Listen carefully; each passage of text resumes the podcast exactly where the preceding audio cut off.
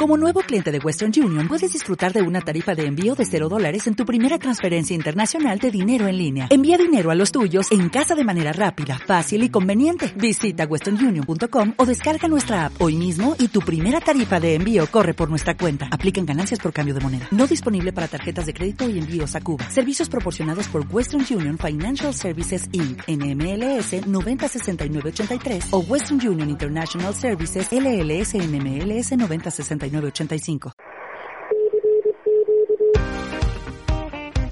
soy Xavi, Ecoalfa 1 India Víctor Bravo. Bienvenido, bienvenida a CQ en frecuencia. Y en el capítulo de esta semana vamos a hablar de un fenómeno del que no se escapa en algún momento de su vida como radioaficionado casi ningún amante de la radio. Depende, en gran medida, eso sí, del lugar donde estés con tus equipos. No es lo mismo que te encuentres en Portable, por ejemplo, en medio de la naturaleza, en un páramo en medio de Castilla, en un monte gallego o en un lugar similar, a que te encuentres, por ejemplo, en el medio de una ciudad como Barcelona o Madrid o incluso en un pueblo de, de, una cierta importancia. Y es un fenómeno que puede dificultar muchísimo nuestras operaciones en radio. Hoy hablamos del QRM o lo que habitualmente llamamos ruido. Y hubo tanto ruido En primer lugar, dejadme clarificar dos conceptos que, aunque son parecidos, son totalmente diferentes. Y los dos tienen su denominación en el código Q. No hay que confundir el QRM, Quebec Romeo Mike, con el QRN, Quebec Romeo November. El QRM Quebec, Romeo Mike, son todas aquellas interferencias que están provocadas por dispositivos artificiales. Por ejemplo, motores, eh, ordenadores, luces LED, que eh, el tema de las luces LED es algo muy habitual hoy en día, tanto con la iluminación del hogar como especialmente con la iluminación pública y un largo etcétera de dispositivos mecánicos y electrónicos creados por el hombre que generan interferencias en el espectro radioeléctrico. Y esto debe diferenciarse del QRN Quebec Romeo November, que son las interferencias causadas por la naturaleza y con las que los radioaficionados hemos tenido que convivir durante toda la historia. Han estado aquí y seguirán estando, pero para nada son tan incapacitantes como las provocadas por el QRM. Algunos ejemplos, pues eh, el ruido que genera una tormenta eléctrica, el ruido de estática que puede provocar la nieve, sí, la nieve puede generar ruido de estática o incluso la actividad geológica. Se ha demostrado, por ejemplo, que puede aumentar el QRN en una zona cuando está cerca de producirse un terremoto o una erupción volcánica. Pero como comprenderéis, el QRN es mucho más puntual, además de que su intensidad y molestia es infinitamente menor a la causada por el QRM. ¿Escuchamos un ejemplo? Pues vamos a escuchar un ejemplo de lo que supone recibir una señal con nuestros equipos con un QRM elevado o con un QRM mucho más bajo. Vamos a escuchar al compañero Daniel Lima Uniform 3 Delta Juliet, LU3 Delta Juliet, en la frecuencia de 80 metros de 3645 probando un cancelador de ruidos, un dispositivo que sirve, luego hablaremos de estos, de este tipo de dispositivos cuando hablemos de cómo reducir el QRM, utilizando un dispositivo de eliminación de QRM. Veréis la absoluta diferencia que existe entre recibir la señal por debajo del QRM, con lo cual no la vamos a recibir, a en el momento que eliminamos ese QRM, esa interferencia provocada por un dispositivo humano, ¿cómo se escucha esa señal? Ahí está sin el cancelador. agregué el cancelador de ruido.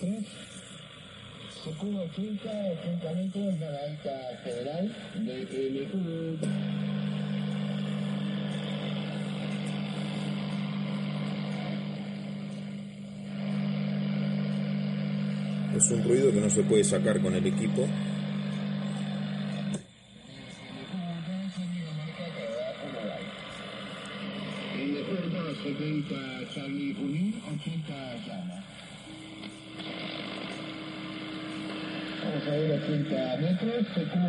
Anda muy bien, ¿eh? Anda bárbaro.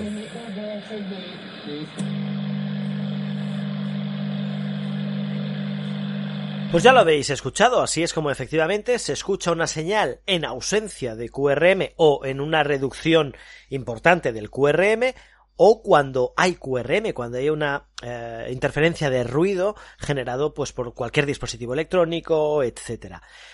Ese ruido, ese QRM llega a comerse la señal, es decir, toda aquella señal que llega por debajo del umbral de ruido, del el umbral de esa interferencia, no la vamos a escuchar.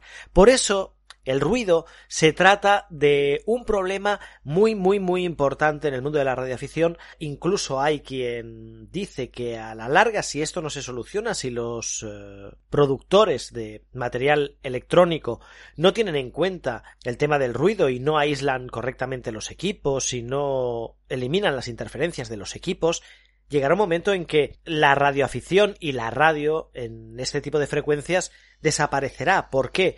Porque si hay una interferencia importante en todas estas frecuencias y en todas estas bandas, pues no va a ser posible utilizarlas debido precisamente a estas interferencias. Con lo cual es muy importante tener las frecuencias lo más limpias posibles para poder realizar los comunicados a los cuales estamos acostumbrados y llevamos tantos años, eh, 100 años o algo más de 100 años acostumbrados a realizar.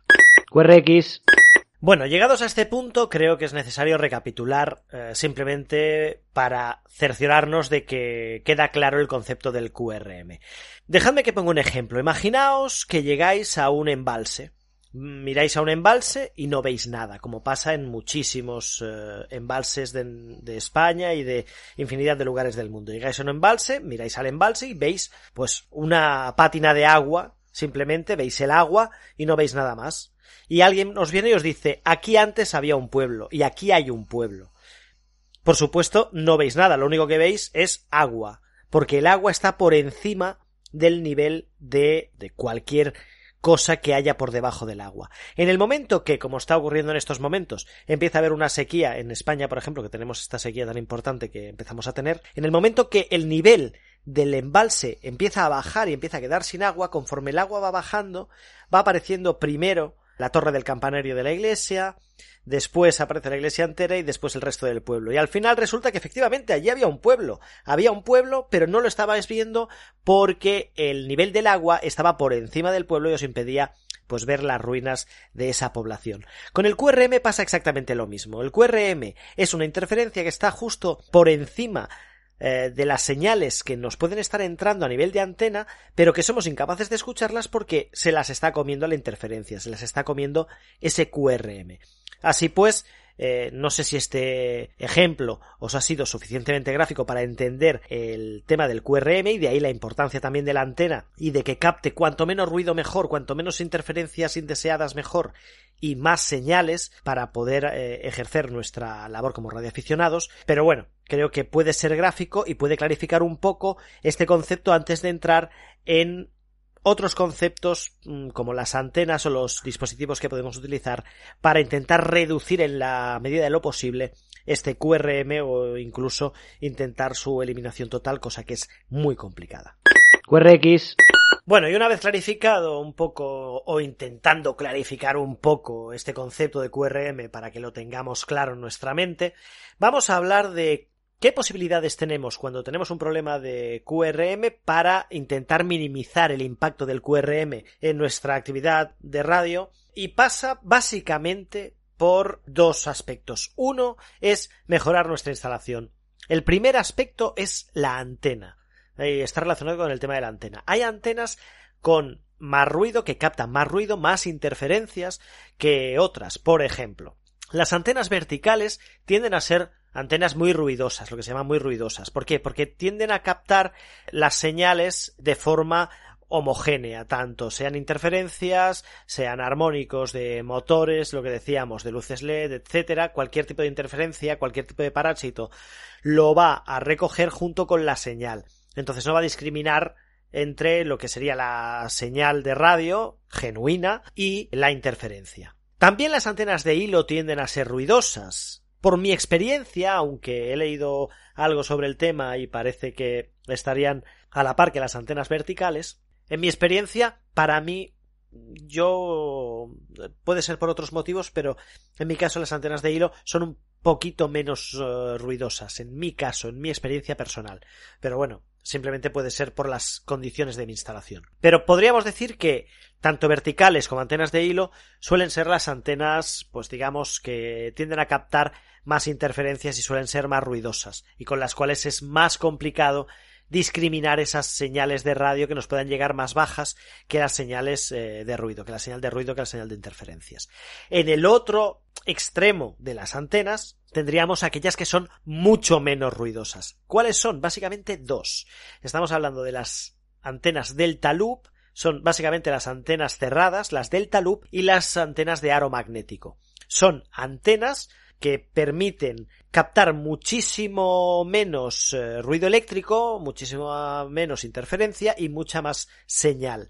Tienden a discriminar mucho más lo que es la señal de radio eh, original y genuina de lo que serían las interferencias.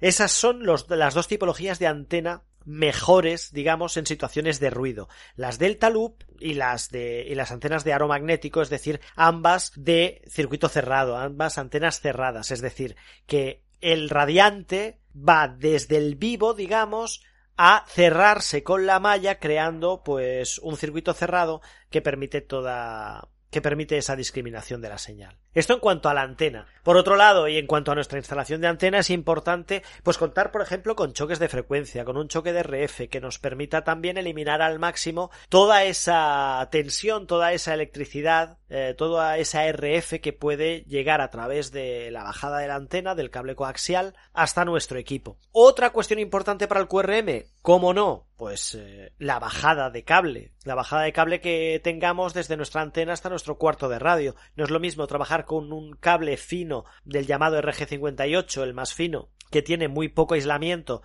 respecto a los parásitos que trabajar con un RG213 o cualquiera de los cables Airflex, etcétera, de nueva generación que van a permitir que la señal esté mucho más aislada y ese cable, esa bajada de cable no actúe como una una parte de la antena receptora, una parte del sistema receptor de nuestra antena y no se esté introduciendo interferencias en la señal. Otra de las opciones que tenemos para intentar eliminar al máximo ese QRM es tener una buena toma a tierra, una buena masa en nuestra antena. No se trata de una tierra eléctrica, sino de una tierra de RF, es decir, eh, radiales, una buena toma de tierra que permita que esas interferencias no no estén afectando nuestra señal, etcétera. Y básicamente, a grandes rasgos, estos serían los aspectos a tener en cuenta en cuanto a nuestro sistema radiante, en cuanto a nuestra antena, para intentar reducir al máximo el QRM y las interferencias que vamos a tener en nuestra estación de radio. Al margen de esto, nos quedan algunos elementos que podemos utilizar, como son los dispositivos canceladores de QRM. Hay muchos en el mercado. Eh, creo que el primero que apareció era de la marca MFJ y luego han salido toda una infinidad de clones de pues, el X-Fase, el QRM Eliminator, etcétera. Eh, prácticamente todos responderán si hacéis una búsqueda en Google a la búsqueda QRM Eliminator, ¿vale? Y son dispositivos que lo que hacen es enfasar dos antenas. Por un lado vas a tener la antena de tu sistema radiante y por otro lado vas a tener una antena que lo que va a hacer va a ser tener otra muestra de señal, ¿vale? Donde también le va a llegar ese QRM y al realizar la comparación entre ambas, lo que va a hacer es discriminar lo que es señal de radio entre las dos y la diferencia de ruido que hay entre las dos, eliminarla y dejar la señal lo más limpia posible. Este es un elemento que hay discrepancias. Hay gente que le ha funcionado muy bien y hay gente que no le ha funcionado tan bien y que ha obtenido resultados más bien mediocres. Depende mucho de la instalación de cada uno y depende mucho de su utilización. Hay también infinidad de vídeos en YouTube donde explican cómo utilizar y cómo ajustar este tipo de dispositivos. Yo en mi caso no he utilizado este tipo de dispositivos. No os puedo decir si funcionan o no funcionan, solo os puedo hablar de oídas y de lo que he visto en YouTube. Parece ser que sí que funcionan. En principio, en teoría debería funcionar porque al final actúa un poco pues por comparativa. Es decir, está llegando una señal a través de una antena, otra señal a través de la otra, la suma y todo aquello, digamos que sería interferencia, pues va a tender a quitarla. Lo que pasa es que a veces la señal de la interferencia y la señal que estamos recibiendo de un radioaficionado, por ejemplo, o de una emisora de radio, están eh, muy próximas o son muy similares y entonces ahí digamos que la circuitería de este eliminador de QRM pues puede tener fallos y puede tender a eliminar también parte de la, de la señal de radio que queremos escuchar. Pero bueno, al final son dispositivos que tienen un precio alrededor de los 100 euros aproximadamente la mayoría de ellos y que podemos probar en nuestra instalación para ver si somos capaces de eliminar todo ese ruido, todo ese QRM pues de nuestras operaciones como radioaficionados. Pero más que nada lo que me interesa en este capítulo es que os quede claro el concepto de QRM y que hay formas de disminuirlo, hay formas de, si no eliminarlo, sí reducirlo al máximo, y que es una de las cuestiones principales para recibir, para la recepción en nuestra estación de la forma más cómoda y más efectiva posible. Si recordáis, la semana pasada hablábamos con November Papa 4 Golf Otis sobre su actividad en la isla de Bouvet, la isla, recordemos, más alejada de el hombre que hay en la Tierra y nos decía que, claro, que no tenían prácticamente ruido, con lo cual estaban escuchando prácticamente a todas las, las eh, estaciones que los llamaban por esa ausencia de ruido, lo cual nos demuestra que el gran problema es el ruido, es esa interferencia sumado a la antena. Cualquier radioaficionado con una buena antena y en ausencia de ruido tiene sus actividades como radioaficionado prácticamente aseguradas. Bueno, y dejadme terminar este tema central de hoy, centrado precisamente, valga la redundancia, en el QRM, recomendándoos un capítulo del podcast de la net de la tecnología de radioaficionados de Eco Alpha 8 Eco Eco, que encontraréis en las principales plataformas, en Evox, en Spotify, etcétera, y también en YouTube, en el cual participa Máximo, Eco Alpha 1, Delta Delta Oscar hablando precisamente sobre el QRM.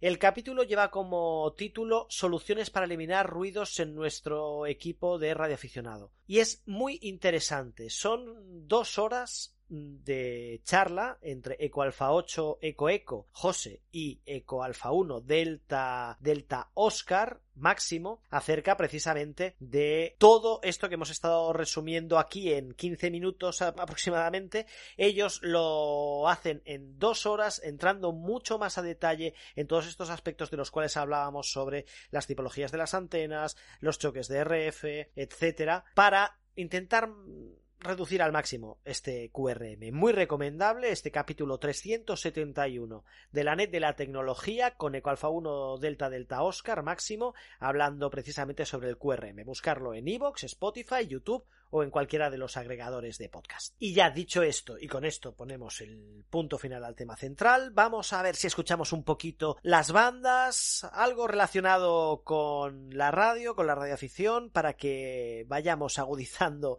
nuestro oído a esas bandas, a esos sonidos, incluso a ese QRM que nos vamos a encontrar desde la banda de 160 metros hacia arriba, arriba, arriba y arriba. Bueno, pues para cerrar el episodio de hoy de Ceco en frecuencia, vamos a hablar de algo bastante curioso, bastante interesante y creo que algo desconocido, sobre todo por el denominaríamos el gran público, ¿no? La gente que no está muy metida en el mundo de la radio y de la radioafición.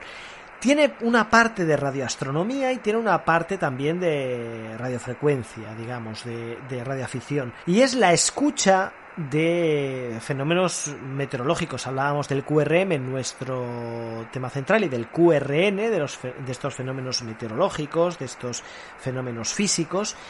Y es interesante saber que prácticamente todo lo que ocurre en la atmósfera tiene una representación en el espectro radioeléctrico. Y en mi caso, por ejemplo, mi cumpleaños coincide con las Perseidas, con la lluvia, una de las lluvias de estrellas fugaces, de una de las lluvias de meteoros más importantes del año. Y además a muchos de nosotros nos pillan prácticamente en periodo vacacional o, o en un buen momento para observar el cielo. Y normalmente estamos acostumbrados a alzar la vista y ver esa lluvia de estrellas fugaces. Normalmente es algo que suelo hacer con con mis hijas siempre en torno a la fecha del 10 de agosto, el 12, 8, 15.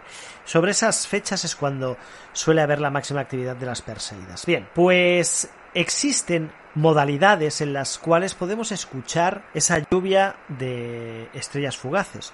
Escucharlas con nuestros equipos de radio. Y es una forma alternativa y una forma muy interesante de descubrir también el mundo de la radio y el mundo de las ondas. Lo cierto es que para elaborar esta parte del programa he necesitado documentarme y he encontrado un fantástico canal de YouTube de Joaquín Montoya Seco Alfa 2 Charlie Charlie Golf que tiene un fantástico canal de YouTube en el cual tiene muchísimos vídeos y muchísima información acerca de, aparte del tema de radioafición, también sobre el tema de las Perseidas y de la captación a través de radio de este tipo de fenómenos. Vamos a escuchar a continuación un vídeo, una grabación del 12 de agosto de 2020 en la que con un SDR y en la frecuencia de 143.050 en VHF se ven las reflexiones del radar de graves en estos meteoros, en las Perseidas. ¿Cómo funciona? Tenemos una señal de un radar que en este caso lo que hace es rebotar esa señal cuando entra un meteoro en la atmósfera y podemos ver cómo rebota esa señal y cómo va apareciendo en pantalla. En el vídeo lo veréis de forma gráfica, pero vamos a escuchar un poco esta experiencia de Joaquín Montoya, Eco Alfa 2, Charlie Charlie Golf. Estamos aquí en las pruebas Perseidas. Aquí tenemos una, Perseidas 2020, recibiendo el radar de, de francés en Grabs en 143.050. Acabamos Ahí de se está viendo en pantalla, en el SDR, se Veo está también que viendo hay la reflexión de la Perseida. Actividad de meteor scatter en, en las bandas de radioaficionado. Hay en 144.360, 144.365. Hay mucha actividad de radioaficionados buscando reflexiones en los meteoros que entran en la atmósfera. Ahí tenemos otro. Estoy recibiendo con el SD Reply y el programa es SD SARP. Pues eh, en ese vídeo se puede ver a nivel gráfico cómo van apareciendo estas reflexiones de los meteoros en la, en la atmósfera. En el espectro del SDR se puede ir viendo cómo van apareciendo fogonazos de, claro, de captación de una señal que ha rebotado desde este radar haciendo una triangulación, ¿vale? Eh, rebota en el meteoro y podemos ver la representación gráfica en el SDR. Si vemos la representación gráfica, seguramente también tendremos una señal sonora auditiva. De hecho, yo siempre había pensado que este tipo de estrellas fugaces, de meteoros, etcétera, al entrar en la atmósfera generaban un ruido, ¿vale? Y generan un ruido. Bien, pues vamos a escuchar el sonido de estas estrellas fugaces en el canal de Eco Alpha 2 Charlie Charlie Golf, en este caso grabado por Eco Alpha 2 Mike Kilo Radio, Mike Kilo Romero.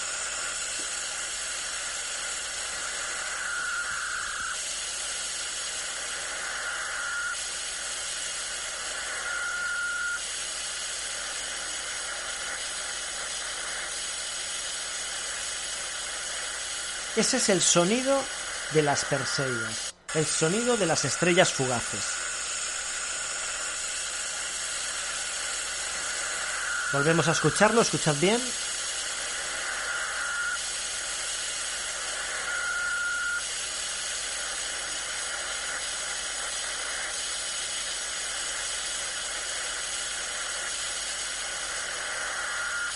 Pues así suenan las estrellas fugaces en el SDR. Cuando realizamos este tipo de operaciones y hay una lluvia de meteoros, una lluvia de meteoritas, una lluvia de estrellas fugaces, podemos ver cómo se van dando los fogonazos en el espectro, ¿vale? En el, en el waterfall del SDR podemos ir viendo los fogonazos de las estrellas fugaces y además podemos escuchar el sonido que generan en el éter, ¿vale? En el espectro radioeléctrico estas estrellas fugaces.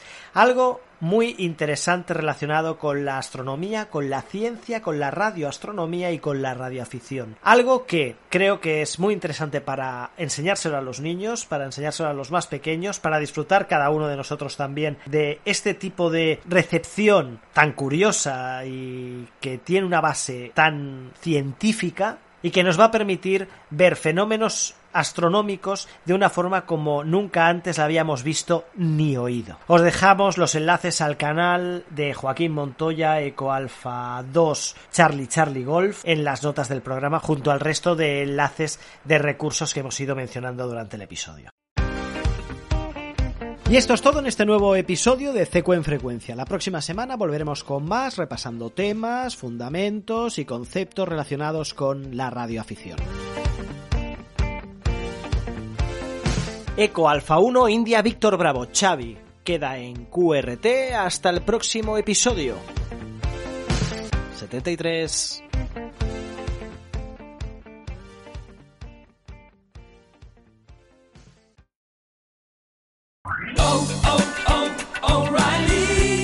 ¿Necesitas ayuda? En O'Reilly Auto Parts te ayudamos. ¿Necesitas algún consejo? Te aconsejamos. Nuestros profesionales en autopartes están siempre disponibles para ayudarte a encontrar lo que necesites. Excelente servicio al cliente es solo una de las ventajas que ofrece O'Reilly Auto Parts. Los profesionales en autopartes. Oh, oh, oh, O'Reilly Auto Parts.